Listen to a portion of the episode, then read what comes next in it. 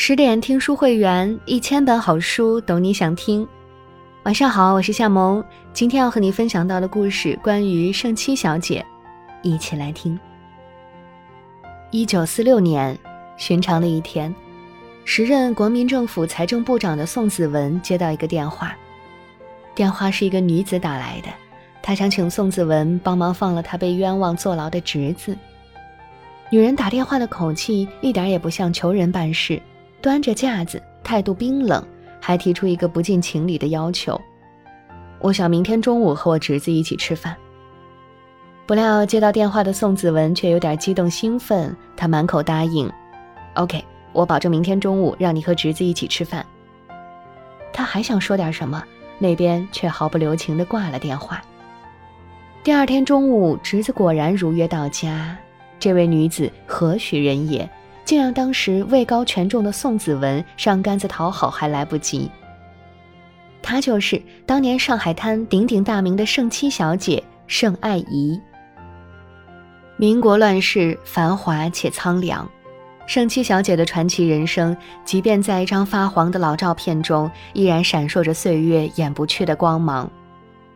盛七小姐最为人津津乐道的是她和宋子文的爱情故事。一九一七年，十七岁的盛七遇见了二十三岁的宋子文。彼时的盛七，父亲盛宣怀是清末有名的实业家，权倾一时，富甲天下；母亲庄夫人是盛家的当家人，管家理财，颇有王熙凤的手段。作为父母的掌上明珠，盛七小姐从小就跟着母亲出入上流社会。她见多识广，年纪轻轻就管家理事，是无数富家公子心中的良配。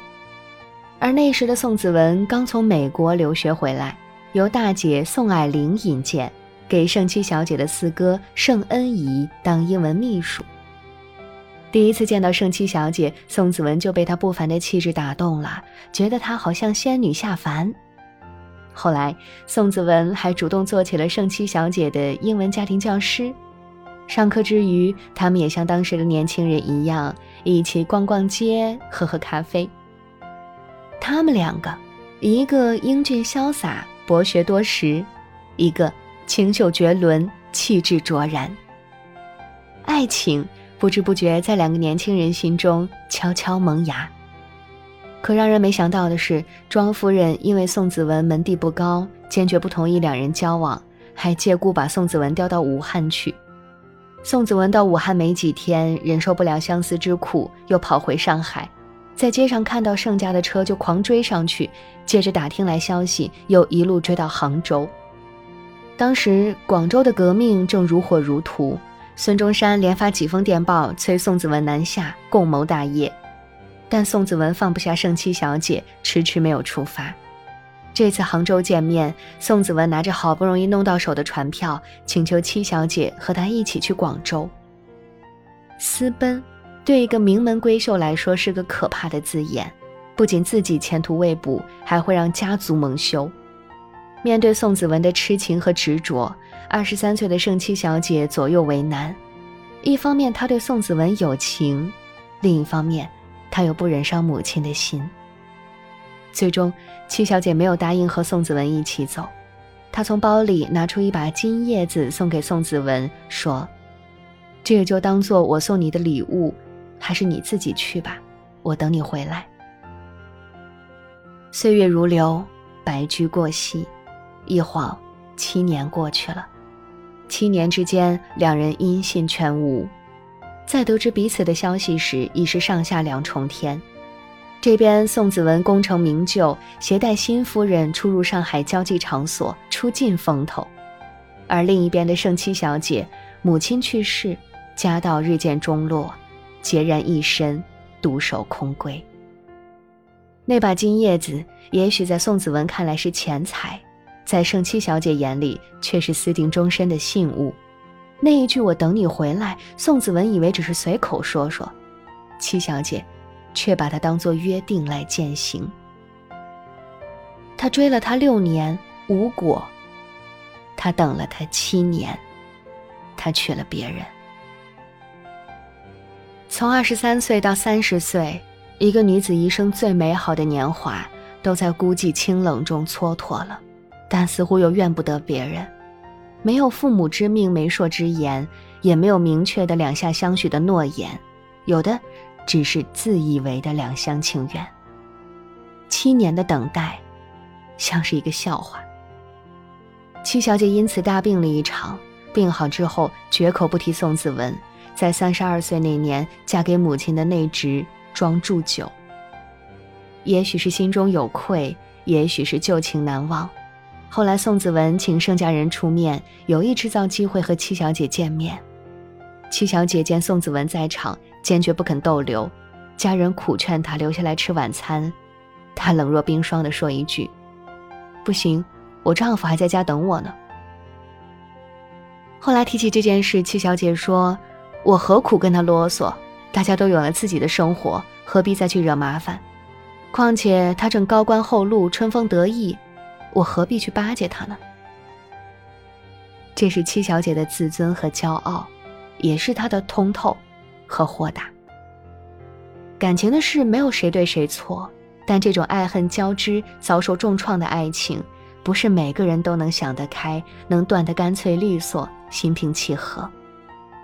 有人剪不断理还乱，纠缠不清；有人因爱生恨，恶语相向，愤愤不平；有人因爱生痴，不惜搭上自己的一生。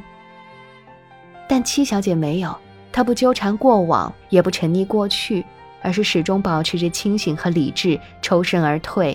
及时止损。满目山河空念远，不如怜取眼前人。她和丈夫之间没有轰轰烈烈的誓言，但婚后两人儿女双全，夫妻和睦，日子过得温馨和谐。事实已成定局，无法改变，但对生活的态度却可以自己说了算。活在当下，珍惜眼前人，才是此生最重要的事。圣七小姐虽为女子，但在魄力和手段上丝毫不亚于男子。母亲去世后，哥哥们谋夺家产，还肆意挥霍。七小姐依据民国政府新出台的法律，将哥哥和侄子们告上了法庭。这件事在当时引起了巨大的轰动，是国内第一例女性维权案。中国女性应该拥有财产继承权，七小姐为大家开辟了先河，树立了榜样。结婚后，她拿出继承来的五十万大洋，建造了远东第一乐府百乐门舞厅。盛七小姐也成了现代第一个涉足娱乐业的女企业家。失去父母的庇佑，她依然可以靠自己的能力活成一道风景。可惜的是，由于经营和管理不善，百乐门舞厅没开多久就转让了。而转让不久，上海舞业兴起。百乐门舞厅门庭若市，车水马龙，成了上海滩最豪华的娱乐会所，见证了当年上海十里洋场灯红酒绿的繁华景象。有人说，七小姐建造百乐门舞厅是为他人做嫁衣裳。七小姐听闻后只是笑笑，不懊丧，不艳羡。风云变幻的时代，人生的得意和失意，顺境和逆旅。也只是眨眼间的事。见惯世事沧桑的他，不会因别人的一句话而活着。他一如既往的浇花种草，闲暇时和姐妹们聚一聚，认真踏实的对待生活中的每一段时光。靠着良好的家庭，七小姐还能一如既往的过着精致的生活。对她来说，堪称地狱般的日子还在后面。晚年的她。家产被没收，丈夫子女被批斗，她被人从别墅里赶出来，住进一个本不应是人住的汽车间。汽车间对面是个菜市场，旁边是个化粪池，时常臭气熏天。昔日在别墅中逛花园、喝下午茶、养花、画画，有一群仆人伺候的七小姐，如今睡硬板床，用煤油炉，还得去扫马路。每个来汽车间看望七小姐的亲友，都会在进门后忍不住掉下泪来。就在大家以为这个昔日养尊处优的大小姐一定会忍受不了时，七小姐反而反过来安慰别人。闲暇之余，她将自己门前的小花移栽到了杯子中，细心照料。平时也会像从前在别墅里一样练书法、画画。虽然住在化粪池边，他依然把汽车间打扫得干干净净，把自己打理得整洁清爽。每晚睡前，他都对自己说：“又一天过去了，赚的日子又多了一天。”后来来看望七小姐的亲友再也没有落过泪，相反，他们开始惊叹，在化粪池旁的七小姐竟一直如此优雅从容。处境很糟糕。但他并没有把生活过成糟糕的模样，看着他，仿佛那个优雅的名媛从未离去。七小姐活到八十三岁，临终时也是一脸镇静，清清爽爽。有人说，七小姐一生的传奇不在于她曾跌入地狱，而在于他在地狱中受煎熬时，依然可以保持着高贵优雅的姿态，热爱生活，享受生活。蔑视苦难的洒脱，接受命运的从容，享受贫穷的勇敢，热爱生活的优雅，使他在地狱里开出花来，活出了自己最好的模样。晚年的他，天气好的时候会搬把小椅子，坐在汽车间门口抽雪茄。过往的行人从他手持雪茄烟的姿势和那芳郁的香味判断，这定是哪个豪门望族的小姐。当有人说，这就是当年闻名上海滩的盛妻呀，那人恍然大悟，怪不得如此优雅。命运可以改变一个人的境遇，却无法改变人在境遇面前的姿态。七小姐的一生高开低走。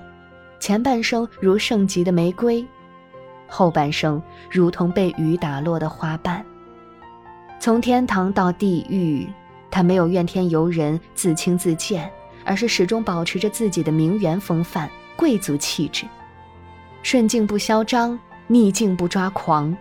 无论生活有多难，他始终选择全然面对，在最低的境遇里，活出了精彩的人生。一个人无法选择自己的命运，但却可以选择对待命运的态度。努力过好当下的日子，不辜负时光，不辜负自己，才不枉这一生真正的活过。好了，今天的文章就到这里。更多美文，请继续关注十点读书，也欢迎把我们推荐给你的朋友和家人，一起在阅读里。成为更好的自己，我是向萌，感谢你的收听，我们下期再见。